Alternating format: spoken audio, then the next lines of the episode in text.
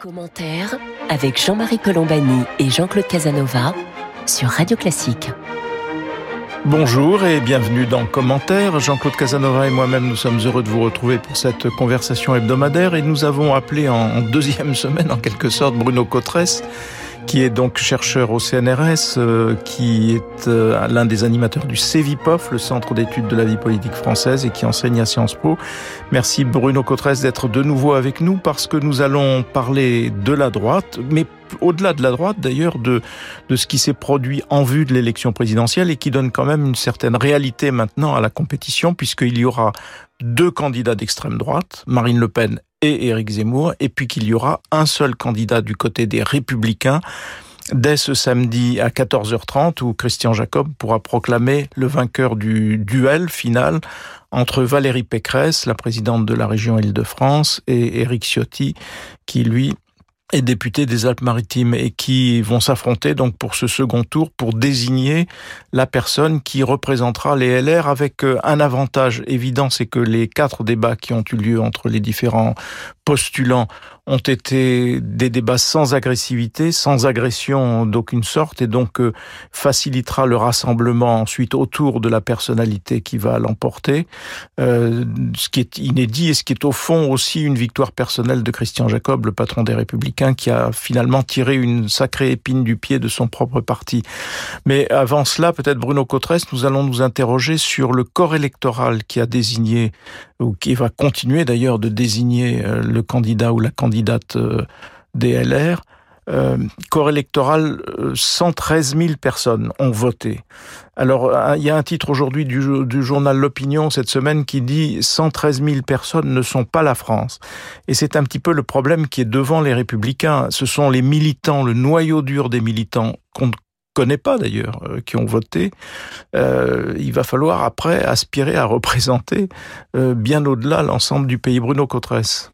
Oui, ben au-delà du nombre qui effectivement par rapport à l'ensemble du corps électoral, qui lui est composé de 47 millions d'électeurs, est évidemment une toute petite fraction, hein, 113 000 personnes. Ben, au-delà de cette question purement quantitative et numérique, c'est bien la question au fond de la distance qui peut séparer euh, un électorat très mobilisé politiquement, très idéologique, euh, qui est celui des adhérents d'une formation euh, politique. Malgré les nouveaux adhérents, on peut quand même dire que ceux qui sont des adhérents qui étaient restés chez les républicains ou les nouveaux adhérents, c'est un corps électoral très motivé politiquement, idéologiquement, dont il n'est pas du tout certain, effectivement, qu'il soit au diapason euh, de l'ensemble du corps électoral, même simplement des seuls sympathisants des républicains, c'est-à-dire l'électorat euh, potentiel. Et on retrouve là une problématique que l'on connaît. On n'arrive pas à en sortir sur la question de la, de la primaire. À la fois la primaire, c'est un mécanisme très intéressant pour sélectionner un candidat et on a vu que les républicains ont donné une image d'eux dans l'espace public grâce à cette primaire.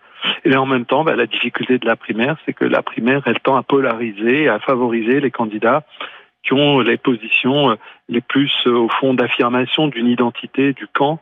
Euh, en l'occurrence ici les, les, adhérents des républicains, mais il faut gagner l'élection, il faut se qualifier au deuxième tour, et là il faut attirer des électeurs qui ne sont pas aussi idéologiquement attachés aux questions identitaires, aux questions de sécurité intérieure et même à la question euh, de la suppression des emplois publics que ne l'ont été euh, les adhérents qui ont voté pour Éric euh, Ciotti et Valérie Pécresse. Jean-Claude Casanova. Oui, je dirais que c'est d'ailleurs homologue à ce qui s'est passé avec les écologistes. D'une certaine façon, Ciotti tient la position de Madame Rousseau par l'énergie de l'argumentation, la densité. Mais hum, c'est le problème français des primaires. Euh, parce que, au fond, ce que l'on souhaiterait, c'est que les électeurs d'un parti se comportent de façon rationnelle, c'est-à-dire qu'ils choisissent le candidat qui a le plus de chances d'être élu. Or, manifestement, dans l'esprit des électeurs des primaires françaises, il y a une pondération entre l'énergie idéologique, on choisit celui qui est le plus proche de soi, et peut-être qu'une fraction d'entre eux choisissent par la rationalité électorale en cherchant celui qui a le plus de chance. Parce que le grand argument de Bertrand, c'était de dire c'est moi qui ai le plus de chance. Et manifestement, cet argument l'a placé en quatrième position. C'est ce que donnaient les instituts de sondage, puisque à chaque fois que l'on interrogeait les Français, alors cette fois, ils mettaient en tête euh, Xavier Bertrand qui faisait le meilleur score au premier tour et qui, dans les simulations de second tour, était assez performant vis-à-vis d'Emmanuel Macron. Euh, Valérie Pécresse était derrière, euh, et ne parlons pas des autres, donc et ne parlons pas d'Éric Ciotti, par exemple. Donc, en effet, il y a eu un, un démenti infligé par les militants à ce jugement, au fond, qui concernait de tous les Français. Donc, est-ce que c'est un problème français d'adaptation, de difficulté d'adaptation des primaires, Jean-Claude Casanova? Parce que c'est un phénomène américain, mais manifestement, on a du mal à l'importer vraiment. Non, je crois le, le, modèle français. Il y a d'une part le modèle gaulliste, c'est-à-dire un homme se présente seul. Jusqu'à présent, il n'y a que Macron qui a réussi ce type d'opération, de, ne pas vraiment de créer le parti qu'il faut juste au dernier moment. Mais sinon, ce qui devrait être le modèle traditionnel français, c'est le choix raisonnable du meilleur candidat possible à l'intérieur de la formation la plus large possible. C'est des gens qui rêvaient une, une cinquième république bipartisane, ce qui était le rêve des, fondateurs d'une certaine façon de la Ve République, c'était deux grands partis organisés, chacun la gauche et la droite, et à l'intérieur de la gauche, les modérés de la gauche au, centre du dispositif, et à l'intérieur de la droite, les modérés de la droite. Et là, c'est un rêve, si vous voulez. C'est un rêve dans un pays dont l'histoire politique est une perpétuelle réapparition des extrêmes. Ça date depuis 1792. Et donc, si vous voulez, le, le gouvernement au centre par deux grands partis ne se réalise pas et donc le substitut serait que les grandes formations choisissent elles-mêmes longtemps à l'avance leur candidat présidentiel. Bruno Cotresse, précisément de ces débats d'avant-vote, il est ressorti une radicalisation de, des représentants de, tout, de tous les candidats LR, sauf peut-être le professeur Juvin, qui a gardé une petite, une petite, une petite voix euh, modérée, mais qui termine avec 3%. Euh, Tout cela s'est enjoué dans un mouchoir de poche. Hein. Il, y a, il y a 3000 voix, je crois, d'écart entre le premier et, et, le dernier, et, donc euh, Xavier Bertrand et, et Eric Ciotti. Donc euh, Sauf que cette radicalisation, euh, est-ce qu'elle rend pas difficile l'exercice? Parce que la radicalisation a consisté à, au fond, à coller aux positions de l'extrême droite. Marine Le Pen a très justement dit euh, cette semaine dans une interview aux Parisiens, je n'ai pas d'adversaire chez les républicains, je n'ai que des clones. Et c'est un petit peu l'impression qu'on a eue à l'issue de tous ces débats. Or, après, euh, il faut quand même se situer hors extrême droite et hors Macron. Sinon, les républicains vont être, continuer d'être mangés d'un côté par les candidats d'extrême droite et de l'autre par Emmanuel Macron. Bruno Cotresse c'est clair qu'il y a eu tout au long des débats de la primaire l'ombre portée d'Éric Zemmour. Très clairement, peut-être encore plus que de celle de, Marine Le Pen, parce que Marine Le Pen, au fond, à la fois, les républicains euh, la connaissent de longue date. Ils avaient euh, les uns et les autres eu l'occasion de positionner leurs arguments et euh, vis-à-vis de, de, Marine Le Pen, mais il y a eu par contre très fortement, pendant tout au long des débats de la primaire, l'ombre d'Éric Zemmour qui a, qui a plané. Et ceci explique, je crois, assez fortement les résultats de la, de la primaire. Moi, j'ai le sentiment qu'on ne peut pas comprendre la percée de, de Valérie Pécresse en dehors de cette, euh, en dehors de cette, de cette question. Au fond, pour les Républicains 2017, il y avait une sorte d'équation impossible à, à, à résoudre, une, une solution extrêmement difficile à trouver. Comment trouver quelqu'un qui à la fois représentait une affirmation très forte sur les questions régaliennes, sur les questions de sécurité, sur les questions d'immigration, mais aussi sur les questions économiques. Comment renouer d'une certaine manière le fil de l'histoire qui avait été commencée par François Fillon en 2016-2017 et en même temps trouver une personne qui a la stature pour incarner la fonction présidentielle. On ne peut pas comprendre, je crois, les résultats en dehors de cette question qui était une question existentielle fondamentale pour les, pour les républicains. Et sans doute que Valérie Pécresse a su très adroitement jouer euh, de ces deux ressorts pendant tout au long des quatre débats. Elle a multiplié les références à ses engagements de présidente de région en disant moi je sais faire supprimer des emplois publics, j'ai pas honte d'en parler, je sais faire euh, tailler à la hache dans les budgets, je sais faire, je l'ai fait, je l'ai montré, et puis un positionnement sur les questions euh, régaliennes et de sécurité intérieure en particulier, très très à droite, euh, très vertical, très droit dans ses bottes. Et je crois que c'est ça qui explique le, résultat. Et évidemment, Éric Ciotti, lui aussi, a beaucoup bénéficié de cette ombre portée Éric Zemmour. Et les républicains, les adhérents républicains, ont voulu montrer indirectement à Éric Zemmour qu'ils avaient de quoi répondre en face. Jean-Claude Casanova. Oui, je suis entièrement de l'avis de, de notre ami. Mais en même temps, si on prend les deux qui arrivent en tête, euh, Madame Pécresse et Ciotti, ils incarnent chacun une qualité.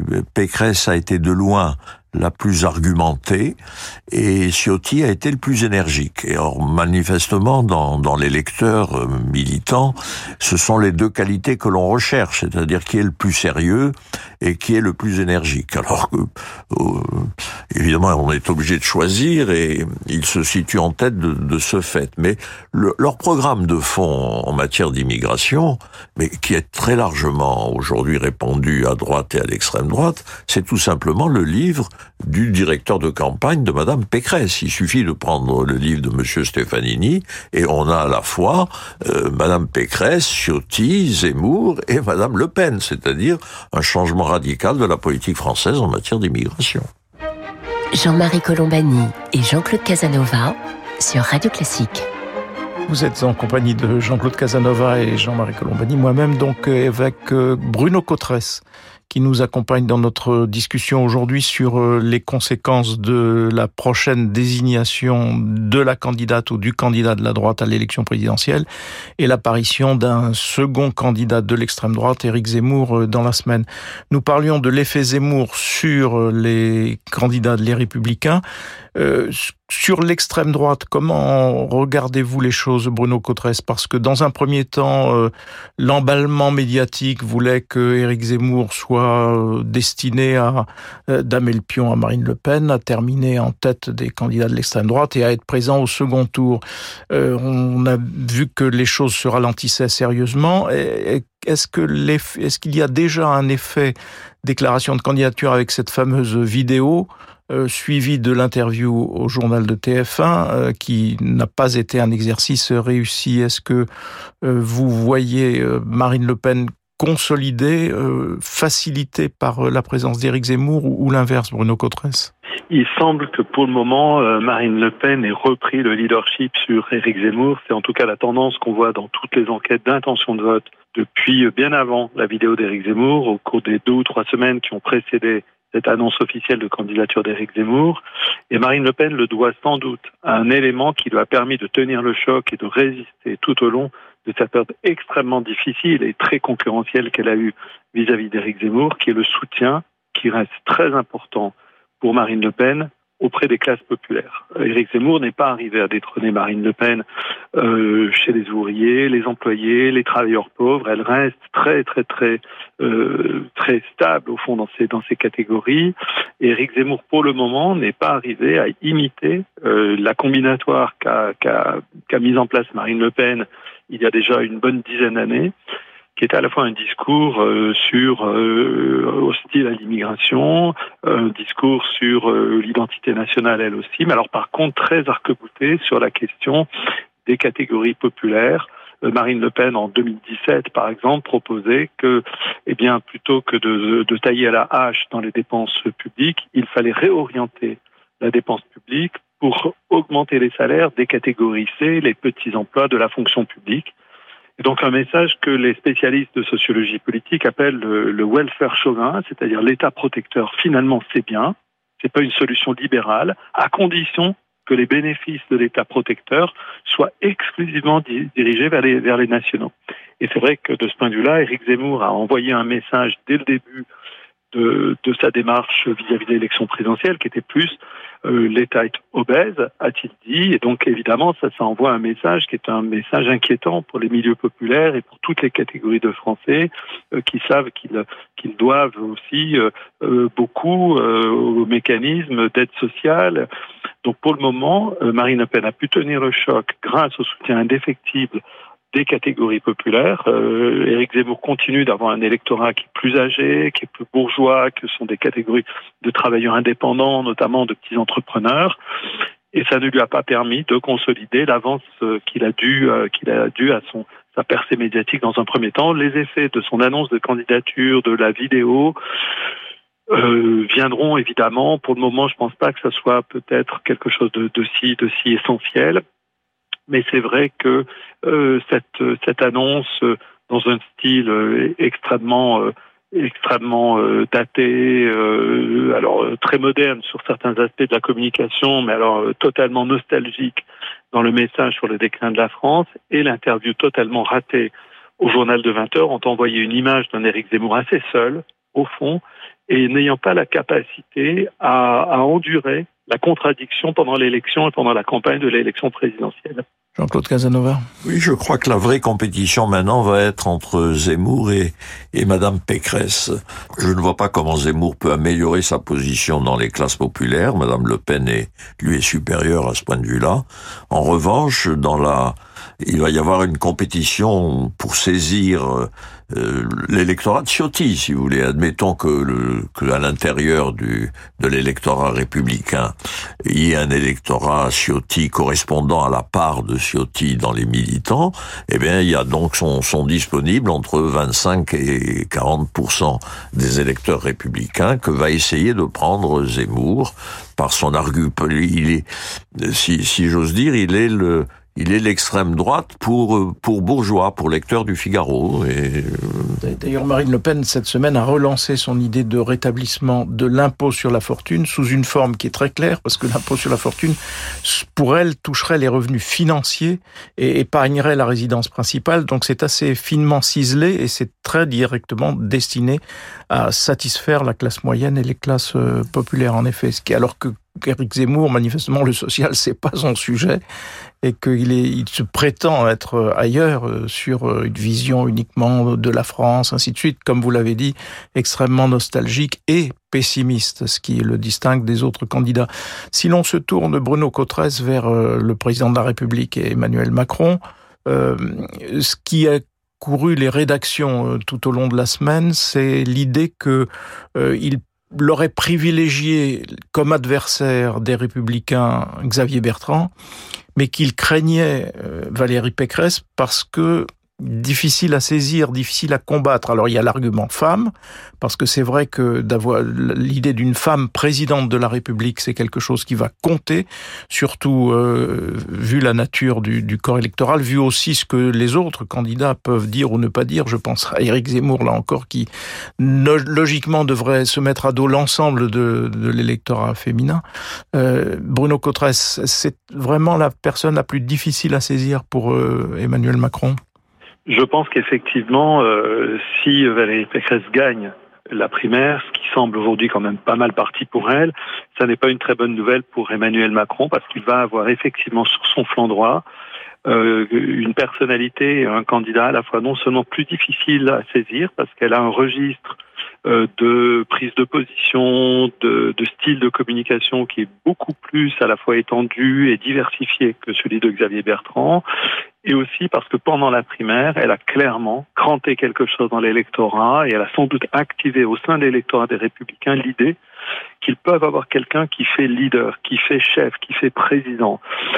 Xavier Bertrand, pendant les quatre débats, a eu beaucoup de mal à fendre l'armure. Euh, beaucoup de gens disaient que dans les réunions locales, il était extrêmement performant, il arrivait à retourner des salles, il était extrêmement convaincant. Par contre, dans les quatre débats, il n'a pas donné le sentiment qu'il était dans une sorte de, de, de, de dynamique et de, de, forte incarnation du rôle présidentiel. Xavier Bertrand a tout misé au fond sur le fait que l'électorat se serait lassé du style vertical d'Emmanuel Macron il va, et allait privilégier un nouveau type de leadership beaucoup plus local, beaucoup plus ancré dans le réel, dans le territoire. C'est sans doute vrai à la sortie de la crise des, des Gilets jaunes, ça a été beaucoup moins vrai à la sortie de la crise Covid et c'est vrai que Valérie Pécresse dans les quatre débats a donné une forte impression à la fois de dynamisme, de forte préparation. On avait parfois l'impression d'un athlète qui s'était préparé à une épreuve et avec aussi des, des, euh, des prises de position très fermes, euh, très affirmées et donc une forte capacité à incarner euh, le candidat, une candidature à, à, à l'élection présidentielle et par ailleurs.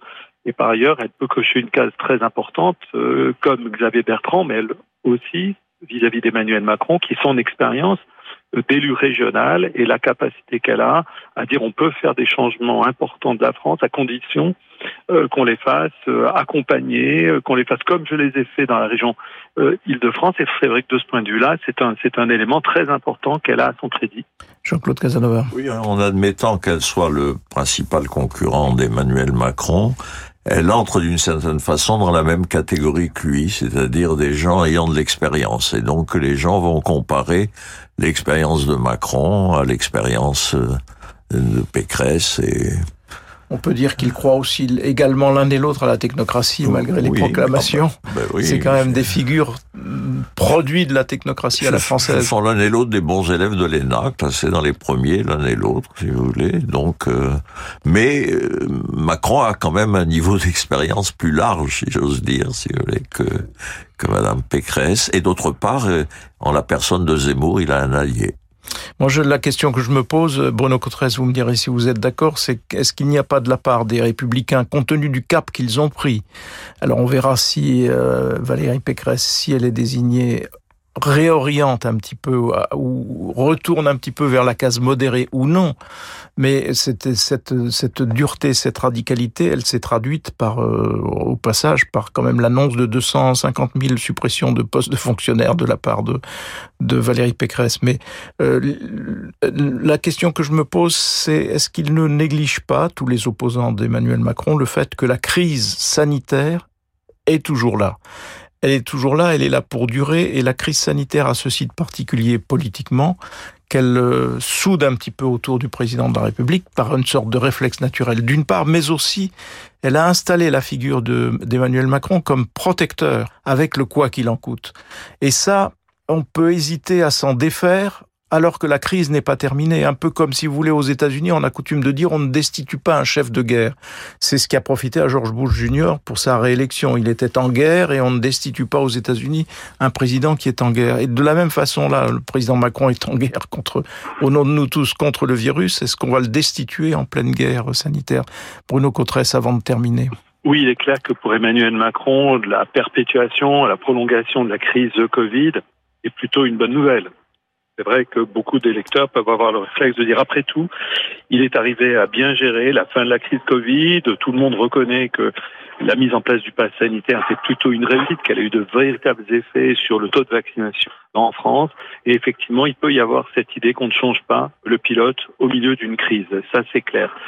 Valérie Pécresse, si elle est la candidate des Républicains, va, elle, jouer aussi de son expérience de gestionnaire de la crise comme élu régional et va renvoyer à Emmanuel Macron le début de la crise parce que la fin de crise est perçue plutôt positivement, mais le début de crise, rappelons-nous, était perçu très négativement par les Français qui ont évalué extrêmement négativement. On avait comparé dans une enquête du CEVIPOF euh, l'évaluation par les électeurs de la gestion de crise en France, en Allemagne et au Royaume-Uni, et Emmanuel Macron avait un taux de satisfaction bien inférieur à Boris Johnson ou Angela Merkel.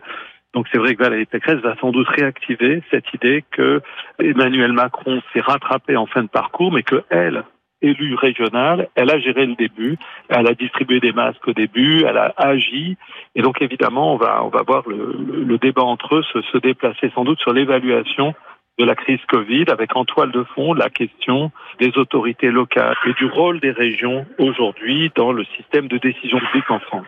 Voilà, nous avons terminé notre temps de discussion. Euh, on parle de Valérie Pécresse comme de la probable candidate euh, des Républicains parce que tous les autres, euh, Michel Barnier, Xavier Bertrand, le professeur Juvin, se sont désistés en sa faveur, mais euh, à ce stade, attendons les résultats donc samedi après-midi, 14h30, pour savoir si ce sera bien elle. En attendant, merci Bruno Cotrez de nous avoir accompagnés aujourd'hui. Je rappelle que vous enseignez à Sciences Po et que vous êtes, vous appartenez au CEVIPOF, le Centre d'études de la vie politique française. Merci à vous toutes et à vous tous de nous avoir prêté attention aujourd'hui. Jean-Claude Casanova et moi-même, nous vous donnons rendez-vous samedi prochain pour une autre édition de commentaires.